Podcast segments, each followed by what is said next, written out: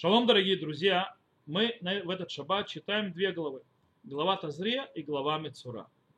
И дело в том, что у нас в начале нашей главы, главе Тазреда именно, э, есть описание, она начинается, наша глава, с законов э, очищения от ритуальной нечистоты женщины, которая родила ребенка. И Тора говорит так, «Убихоль ходыш лотига, валя мигдаш того, адмлот яме Тора. То есть, да, и ко всему святому не прикоснется, и в храм не войдет до окончания дней очищения. С одной стороны, если мы взглянем, то есть, э, э, то есть первичным взглядом, то мы видим, что есть проблема с этим стихом. Какая проблема? Какая связь между святостью и понятием ритуальной чистоты или нечистоты? С точки зрения галахической, слова Торы вполне понятны несмотря, то есть в каком смысле, то есть что Галаха имеет в виду здесь, что несмотря на то, что э, во время нечистоты э, э женщина, которая родила, есть, э, то есть нечистота, как женщина, которая не да во время ее критических дней, и во время очищения она является еще не до конца очищена, то есть она чистая, но еще не до конца, то есть называется твулат йом, такой длинный-длинный, в любом случае, пока не зайдет солнце в окончании, то есть ее дня, последнего дня очищения, а ей запрещено есть трумот, то есть э, если она жена коина, и есть другие э, вещи, то есть жертвы, которые есть человек, которые были принесены в храме, и заходить, естественно, в сам храм. Это с точки зрения Галахи. Но мы хотим понять с точки зрения идеи, почему нечистый ритуальный человек не может заходить в место, которое святое. Тут нужно отметить одну очень интересную вещь что эта связь между э, ритуальной чистотой и святостью, то есть запретом вхождения, э, он не случайен, то есть он не просто так появляется в, начале нашей главы. Потому что также в конце главы Мецура, которую мы читаем тоже на этой неделю, мы снова встречаемся с, той же, свя... с, той, с той же связью, то есть с той, с той же зависимостью. Там сказано, и, э, предуп... то есть, и обязательно предупредите, то есть э, слово алязир, то есть предупредить то есть, перед опасностью, предупредите народ Израиля, сыновей Израиля от их ритуальной нечистоты и не умрут в своей ритуальной нечистоте, э, оскверняя ритуальную чистоту мой, мое святилище, которое среди них. То есть имеет Всевышний говорит, что э, народу Израиля нельзя заходить в храм, находясь в ритуальной нечистоте, иначе это принесет им смерть.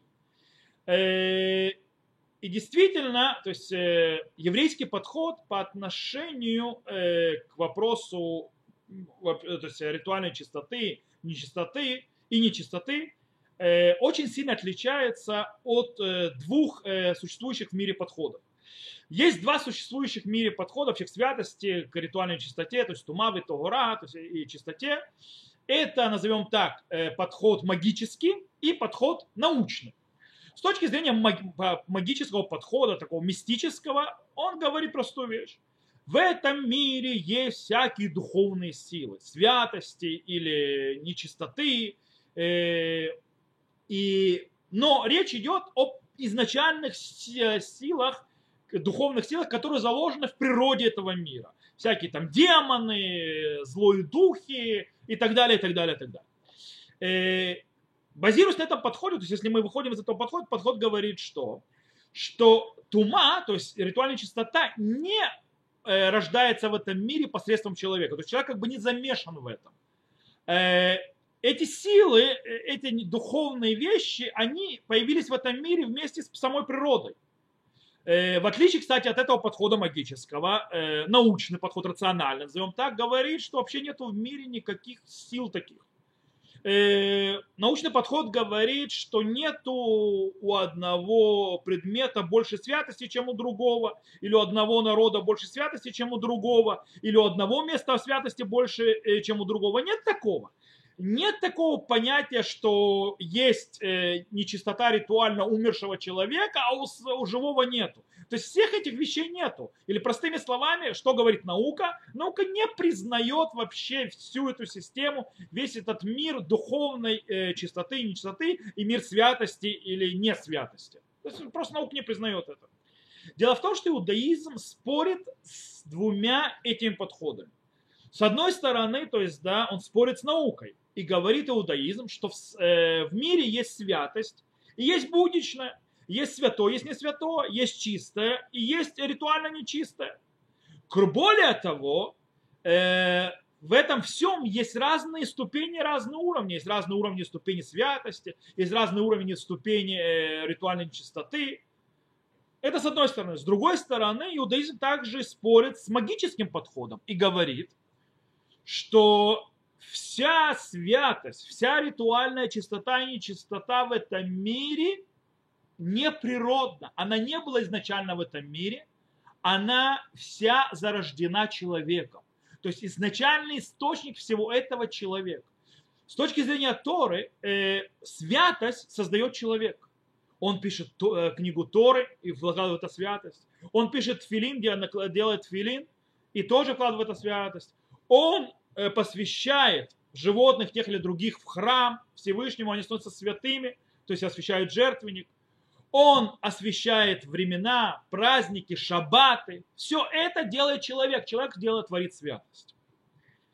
Рав Соловейчик очень сильно подчеркивает этот момент и объясняет очень, интерес, очень интересную вещь. То есть он подчеркивает очень интересную вещь. Обратите внимание, гора Синай, гора Синайская, на, на которую спустился Всевышний, в огне с молниями, с дымом, со всеми чудесами и великолепием – эта гора вообще не святая, у нее нет никакой святости. А на тот момент она была святая, но потом на ней нет, никакой святости. Аж до того, что вообще мы не знаем, где она находится. Эта гора, и это абсолютно не важно, где находится гора Синай. Но гора Мурия, называемая храмовая горе, гора сегодня, то есть просто народе, то место, где человек пытался приблизиться ко Всевышнему. Первый человек в, в Эдемском саду находился там. Авраам, который возложил Ицхака на жертвенник на той горе, Яков, который видел там сон, это является самым святым, святым местом для еврейского народа. И на этом месте нужно строить храм. Получается, святость, она появляется и создается именно посредством действий человека. Э, этот подход можем увидеть также и по отношению к появлению и созданию ритуальной нечистоты. Дело в том, что вещи, которые находятся в природе, вещи, к которым человек не прикасался, животные, живые животные, растения или какие-то другие исходные материалы, не получают э, никакой ритуальной чистоты. То есть у них нет ритуальной нечистоты, они ее не получают. Только человек и предметы, которые он делает, которые как-то связаны с ним, предметы утвари, предметы, которые он э, начинает э, использовать, еда, которую он делает, которые предназначены для его нужд человека. Именно они, и только они могут принять на себя ритуальную чистоту. То есть ритуальная чистота них, э, за ними закрепляется, если то есть их осквернить. Или если с другой стороны, освящение, ритуальная чистота, она происходит как? Она происходит посредством возвращения к природе. Окунание в микву должна быть в воде, которая дождевая, которая у нее естественный источник, не которая прошла по трубам, то есть которую э, накачал человек. То есть, в принципе, только вода, рука человеческая, которая не касалась, она та, которая очищает. Таким образом, Тора учит нас, что для того, чтобы выйти из мира ритуальной чистоты, для того, чтобы э, продвинуться в мир святости или, и ритуальной чистоты, мы, мы должны выйти из мира человека. Мы должны вернуться к изначальному точке, изначальной чистоте, которая э, выражается посредством миквы. Миква выражает эту изначальную точку возвращения к этой чистоте. Рамбам в законах э, ритуальной чистоты еды, точнее ритуальной чистоты туматухлин, говорит, что человеку можно осквернять ритуальной чистотой еду простую, то есть хулин, то, что называется, то, что не, не естся просто так, не в храме, то, что не посвящено Всевышнему. Говорит Рамбам, э, кишем шимутарли, то есть так как можно есть э, э, хулин, то есть вот эту вот еду обыкновенную, ритуально чистой, и пить, также можно делать изначально то есть осквернять ритуальную чистоту, эту простую обыкновенную еду, которая не святая в земле Израиля. Э, и ему можно, то есть он может человек осквернить ритуальную чистоту, эту еду обыкновенную, которую он ест в будние дни, в повседневные, даже если они были чистые, то есть да, можно было принести их в жертву в принципе изначально. И также можно прикасаться человеку к любому э, любой нечистоте, то есть, да, то есть к любой ритуальной чистоте, к любому предмету, который несет ритуальную чистоту, и оскверняться этим. То есть нет никакого запрета, то что Рамам говорит. Рамам говорит, что все законы тумавы Тогура, то есть все законы ритуальной чистоты и ритуальной чистоты, которые написаны в Торе, относят, говорят о чем?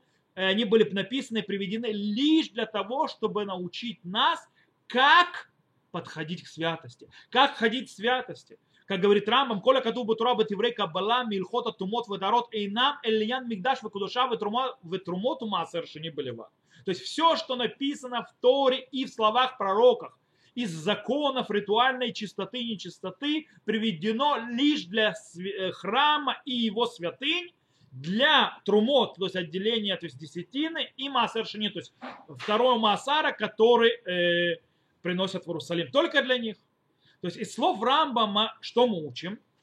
Э, что э, мир ритуальной чистоты делает проблему только если мы хотим приблизиться к миру святости. То есть мы хотим приблизиться к святости, только тогда ритуальная чистота делает нам проблему.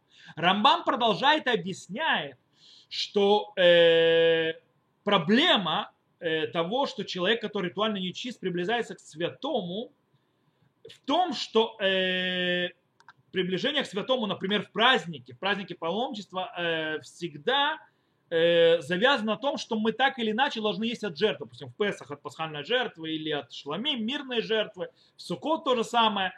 Э, и поедание этих жертв, этих вещей, которые святы, которые произошли, прошли освящение в храме, и кровь была сброшена на жертвенник, они запрещены, когда человек ритуально нечист. То есть это то, что говорит Рамба. С другой стороны, есть те, которые с Рамбамом спорят и объясняют, что нужно быть чистым, ритуально чистым во время праздников Сукота, Песаха, Шавота, э, не потому, что мы будем есть жертвы мирные или там Песах и так далее, а потому, что это время святости.